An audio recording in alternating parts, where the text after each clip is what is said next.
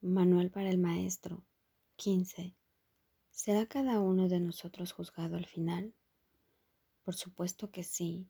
Nadie puede escaparse del juicio final de Dios. ¿Quién podría oír para siempre de la verdad? Mas el juicio final no tendrá lugar hasta que deje de asociarse con el temor.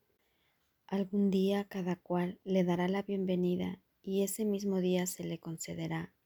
Oirá su inocencia proclamada por todos los rincones del mundo, y éste quedará liberado al aceptar el juicio final de Dios sobre él. Este es el juicio sobre el que descansa la salvación. Este es el juicio que lo liberará. Este es el juicio mediante el cual todas las cosas serán liberadas junto con él. El tiempo se detiene a medida que la eternidad se aproxima, y el silencio envuelve al mundo para que todos puedan oír este juicio acerca del Hijo de Dios. Santo eres, eterno, libre e íntegro, y te encuentras para siempre en paz en el corazón de Dios. ¿Dónde está el mundo ahora?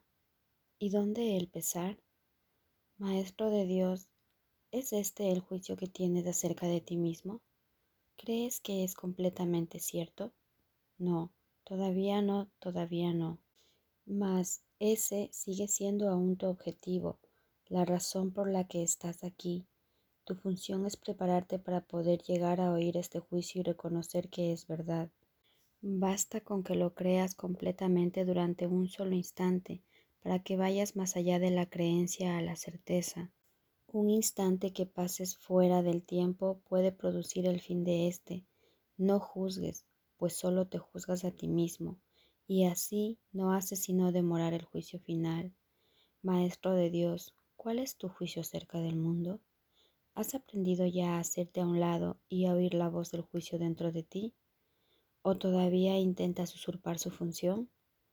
Aprende a aquietarte porque su voz se oye en la quietud y su juicio les llega a todos los que se hacen a un lado y escuchando clamadamente lo esperan. Tú que a veces estás triste y a veces enfadado, tú que a veces sientes que no se te da lo que te corresponde y que tus mejores esfuerzos se topan con falta de aprecio e incluso desprecio.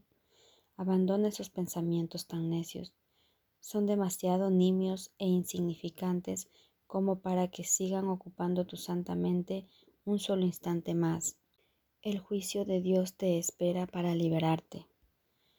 ¿Qué puede ofrecerte el mundo independientemente de cómo juzgue sus regalos que tú prefieres tener?